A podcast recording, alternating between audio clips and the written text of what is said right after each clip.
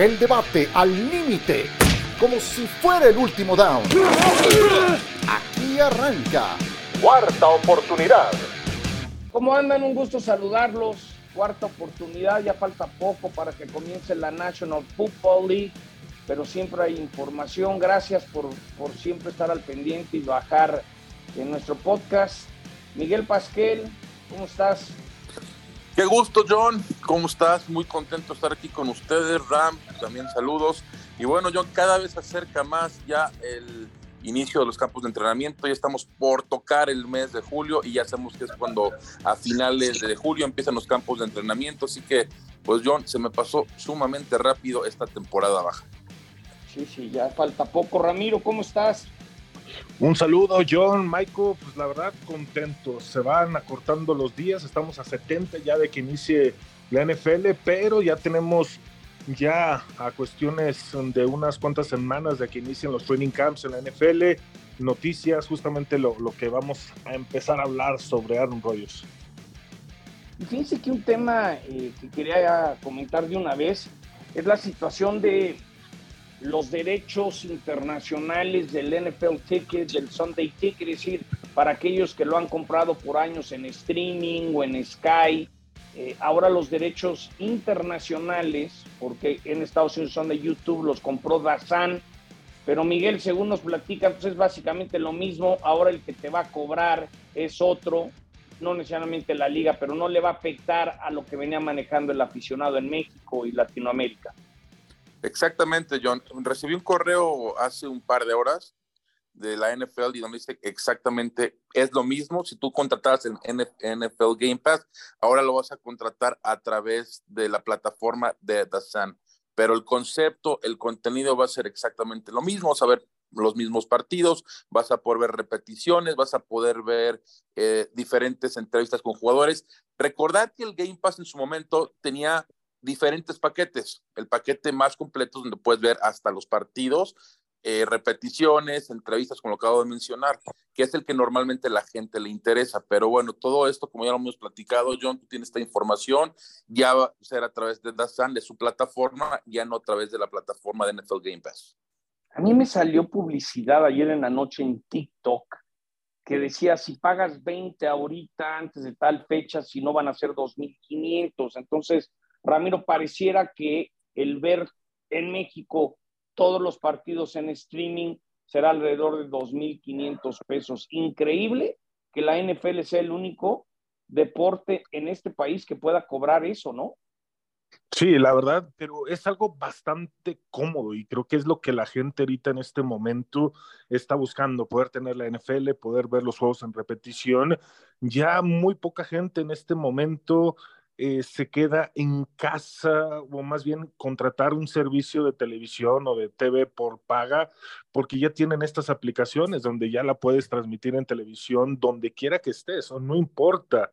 Eh, eh, donde tú te puedas mover con tu celular o, algún aparato que se pueda conectar o que tenga la conectividad con la televisión. Y eso es bueno porque al final de cuentas la NFL está innovando en esto, que todos los partidos, toda la temporada, todos los equipos los puedas tener por streaming es algo muy bueno. Digo, inclusive nosotros por la aplicación de Star Plus estamos teniendo los juegos de prime time, tenemos otros partidos y mucha variedad y creo que es lo que la gente se está inclinando en este momento. Y sabes qué, John? Sí, Miguel. Perdón, eh, nada más dejar claro, la gente que, está, eh, que esta información de cómo poder contratar los paquetes, que lo platicamos a través de la página de Dazan, es dazn.com.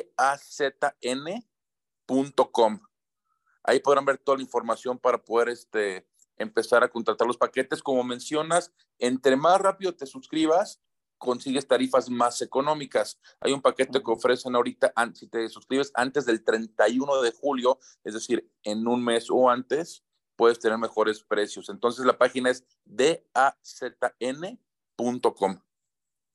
En Estados Unidos es donde ha sido un cambio radical. Yo tengo muchos amigos que por más de 20 años tenían DirecTV y lo acaban de cancelar porque tenían el, el NFL Ticket y ahora se tienen que ir a YouTube. Y bueno, la pregunta va a ser de a de veras Aaron Rodgers y los, Jets, ¿qué tan responsable es Aaron Rodgers del éxito o fracaso de los Jets, Ramiro? Mm, creo que va a ser fundamental el éxito o el fracaso. Creo que mucho del peso del equipo va a correr por las manos, por las decisiones que pueda tomar Aaron Rodgers. El equipo en este momento con, eh, Saleh eh, eh, está apostando justamente para esto, con el cambio generacional que está teniendo el equipo, pero con la experiencia que se está sumando en este momento con Aaron Rodgers, creo que le asentó demasiado bien. Yo veo al equipo todavía mejor de lo que estaría el año pasado sin Aaron Rodgers.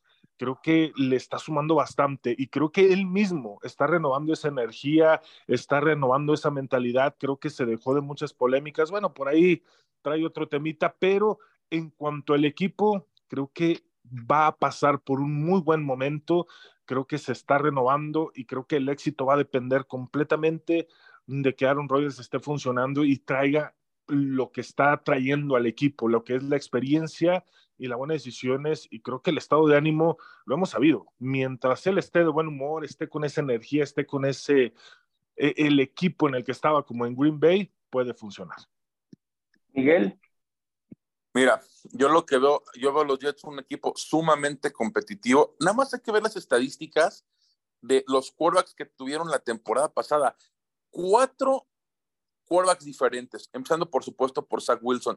John, a ti, a mí, seguro Ram también a ti, les tocó narrar diferentes partidos, transmitir diferentes partidos de los Jets. Yo recuerdo ese que nos tocó, John, de Patriotas contra Jets, donde Zach Wilson, creo que el pase promedio completo que tuvo ese partido fue de menos de una yarda. Lo que te dice la ineptitud que tuvo este equipo en la posición de quarterback.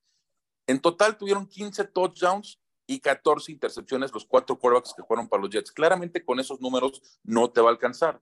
Aún así ganaron siete partidos. Con Aaron Rodgers, yo creo que este equipo está listo para darle la vuelta. Creo que tiene muy buen equipo, tiene un gran receptor, los mejores receptores jóvenes en la NFL como es Garrett Wilson. Conoce bien a Allen Lazard. Está McCall Cartman, que ya fue campeón de Super Bowl, es un receptor sólido, sobre todo en el slot.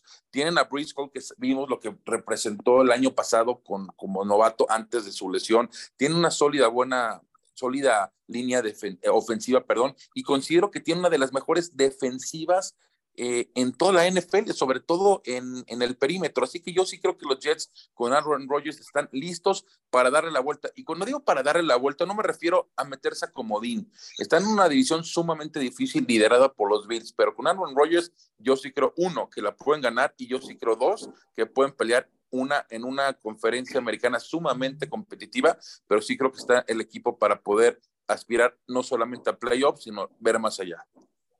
También te acuerdas, hicimos un Jets Buffalo que los Jets ganaron en MetLife de una manera contundente. Sí, sí, sí. Aaron Lazard, y eso me acuerdo de las épocas en los Packers, siempre ha sido considerado el receptor que mejor bloquea. Entonces, traes a Hartman para el, slot. Eh, yo, yo sí creo que los Jets van a competir. Siento que va a haber una presión que nunca han vivido porque es o cuadrangular o ponche. Asunto ahí no hay, no hay en medio. O la prenden o no la aprenden. Otro tema que ha sido muy delicado es lo de la ayahuasca. Me gustaría saber qué opinan de todo esto, Aaron Rodgers en la ayahuasca, y luego les digo lo que en su momento me comentó Aaron. mi pregunta es, ¿es legal? Sí, sí es legal. Entonces, si es legal, no le veo ningún inconveniente. Digo, si él lo quiere hacer, creo que le ha funcionado, él dice que le ha funcionado, adelante. Si es legal, adelante yo no comparto eso, irte ahí, irte a soñar unos días y a visualizar yo qué sé, digo, pero si Aaron Rodgers lo quiere hacer y, él considera que le hace bien, pues cada quien está en su derecho de hacer lo que quiera, ¿no? Con su cuerpo, con su tiempo libre. Yo no estoy de acuerdo en que hagan eso, pero si él considera que le sirve, pues adelante, bien por él. Sí, no, al final de cuentas, digo, legal o no legal, son ya cuestiones, creo yo, más personales. Obviamente es un tipo, lo podríamos decir como medicina alternativa en cuanto a un tipo de terapia. Y justamente es lo que él mencionaba, quien lo más lo critican, él decía, pues es quienes más lo deberían de tomar referente justamente al tema de, de, de, de tomar este, pues este tratamiento, es que no sabría cómo mencionarlo, pero al final de cuentas, si te funciona, como dice Michael, pues eh, es viable hacerlo, no es ilegal. Eh, al final de cuentas son cosas naturales, naturistas, no, no, no sabría en qué rubro poderlo colocar, pero creo que está bien, si es algo que te funciona en lo físico, en lo mental, en lo espiritual, porque esa es otra parte. E, él lo está haciendo no solamente por la parte este, física, sino también lo está haciendo por la parte mental. Y ese es un tema que dentro de la NFL se ha estado tocando durante mucho tiempo en cuanto a la salud mental que deben de tener los jugadores. Y si hay algún tratamiento alternativo que te ayude a tener esa tranquilidad y esa paz mental, creo que es viable y es bastante bueno que tú busques las alternativas para poder tener esta salud mental o esa tranquilidad o paz para poder desarrollar tu trabajo. Si hay alguien que está feliz de sus Jets es Eitan, ya no sé si Eitan también va a ser ayahuasca o no. Eitan, ¿qué opinas de todo este tema? ¿Cómo están, compañeros? De hecho, según yo ando en, el viaje de la ayahuasca, ¿sí es cierto lo de Rogers o, o nomás me cuentearon hace unos meses? ¿no? Ya, díganme la verdad, porque es tan bueno que no me lo creo.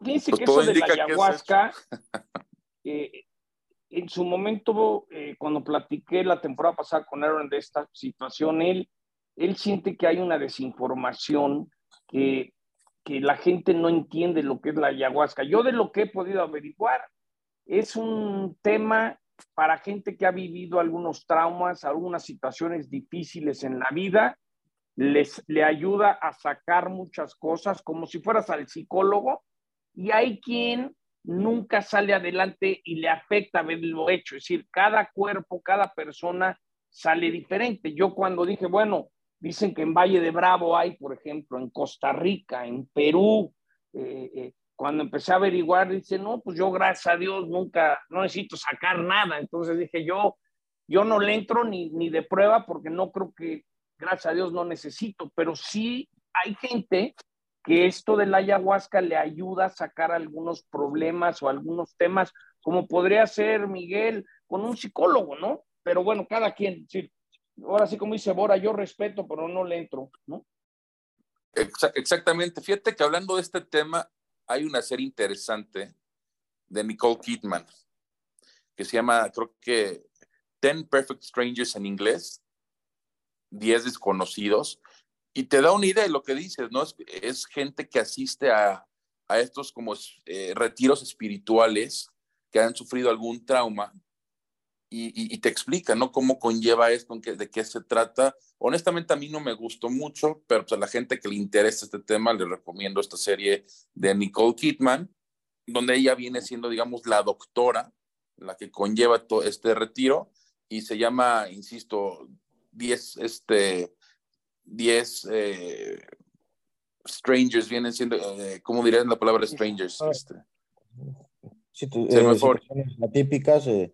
no, yo lo que creo es, es una más desconocidos. Desconocidos, perdón. 10 perfectos desconocidos. Exactamente. Aaron Rodgers tiene una personalidad medio rara, ¿no, compañeros? Así de, bueno, lo, lo, en mi opinión, lo muy, muy, muy lamentable de su opinión respecto a las vacunas y el COVID. Y tiene también esta personalidad medio, este, eh, él puede ser diferente, ¿no? Este, si todos entrenan 10 días, él, él entrenando 10 minutos puede. Y le gusta ser medio el, rebelde, ¿no? Eh, de las cosas. Y creo que va un poco hacia allá, muy respetable. Eh, yo también, pues a él le gusta, le funciona, muy respetable. pero sí creo que es pues, parte de la personalidad que ha construido de, de ser así medio, medio rebelde con el sistema, por llamarlo de alguna manera. hay, hay, quien lo quiere y no lo quiere, ¿no? Me decía un gran fan de los Packers, qué bueno que ya se fue. Le dije, pues ahí, ahí hablamos en noviembre. Ya me dice a ver si están, estás tan contento que se fue. Bueno, para terminar este primer bloque, debe de ser New York Jets el equipo en Hard Knocks. ¿Qué opinan? Sí, por supuesto. A mí me encantaría. Uf, hay demasiado talento. Otra opción nos decía eh, nuestro productor que puede ser también Washington, Chicago. Yo creo que estuvieran demasiado aburrido con, todo el respeto a sus equipos, un hard knocks de ellos, pero ver a, a los Jets con Aaron Rodgers con esa defensiva, con ese talento ofensivo que tienen en la posición de corredor, de los receptores, por supuesto que me encantaría ver Hard Knocks con los New York Jets.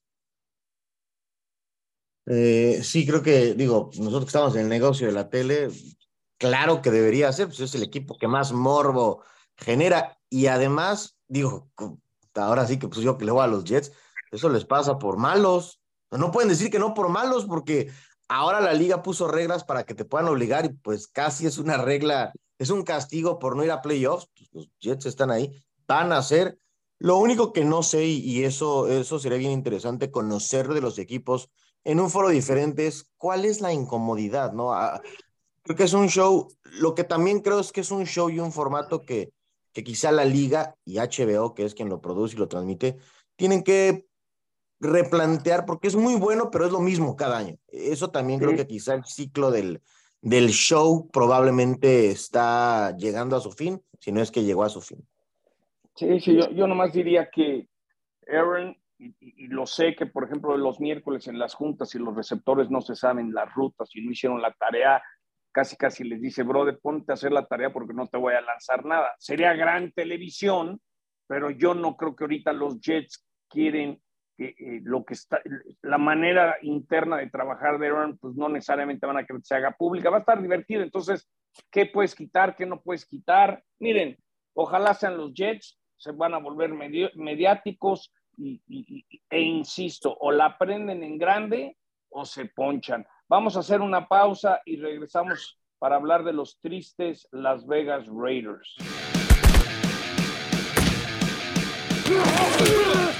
Continuamos en cuarta oportunidad del podcast de la NFL con Ramiro, con Miguel, con Tan.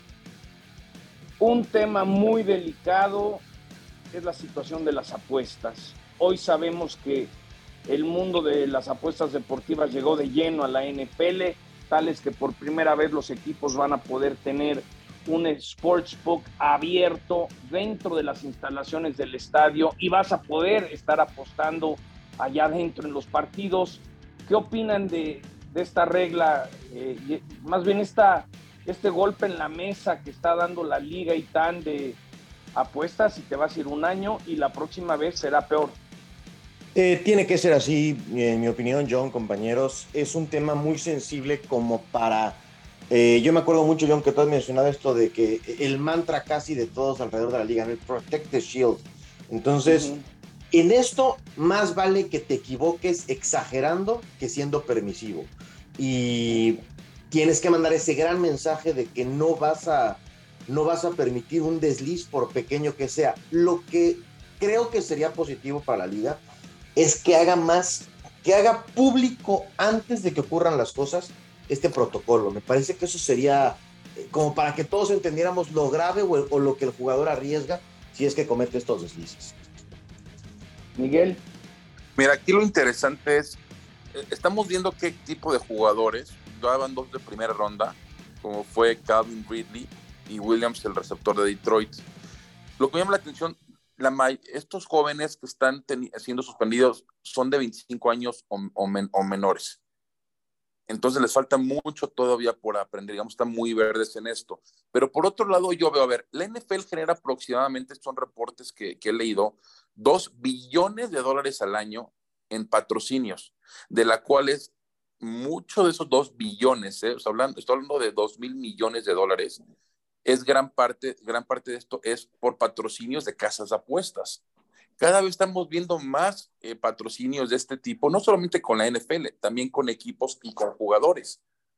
Aquí lo que es preocupante es de que en un futuro a un oficial, a un quarterback, digamos, a un jugador estelar, se puede involucrar el tema de la apuesta.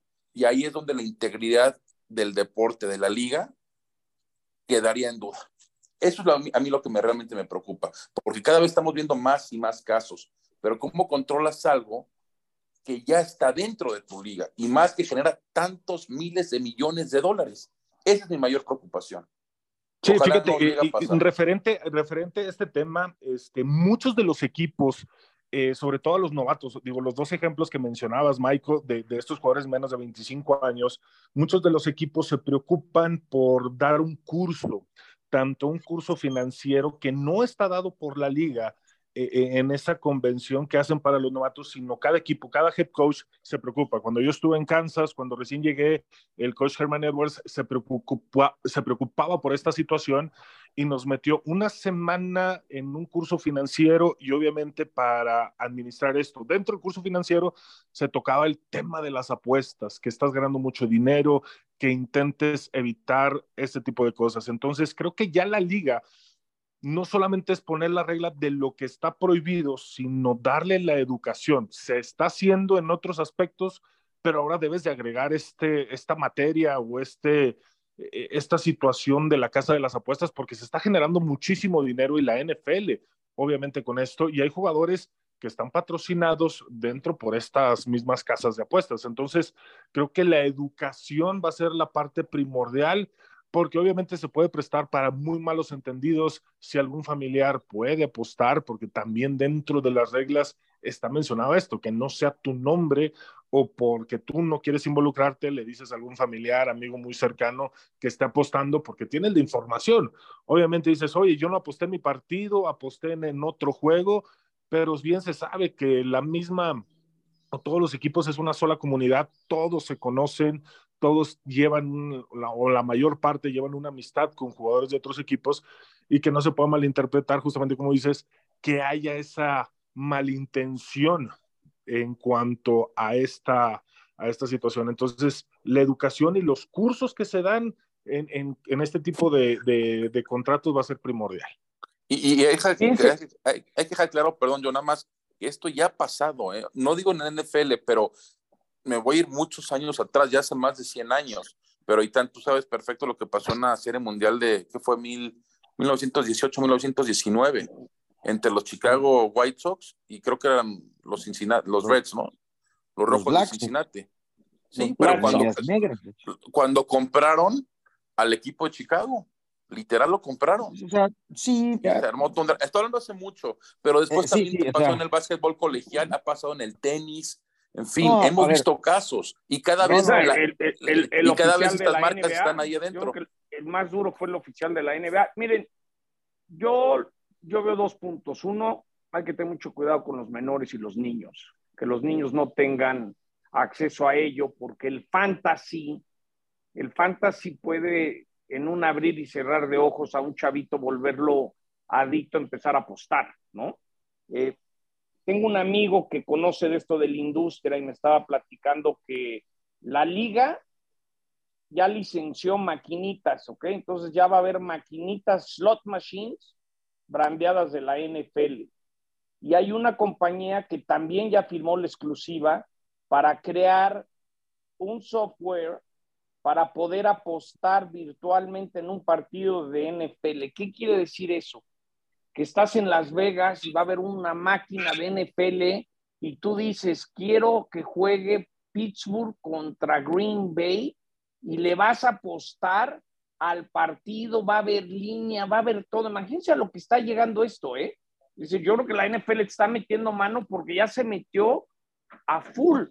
¿Quién iba a pensar que la NFL te dejaría apostar virtualmente en un partido en una casa de apuestas? Está grueso, ¿no? Y no va a detenerse, compañeros. O sea, es hoy, hoy es, yo creo, el motor más grande en la industria del entretenimiento deportivo. Y hay tendencias y hay estudios y lo que se va a poner de moda en seis, ocho meses. Ahora lo que viene muy fuerte es que apuestes por jugada, por jugada literal.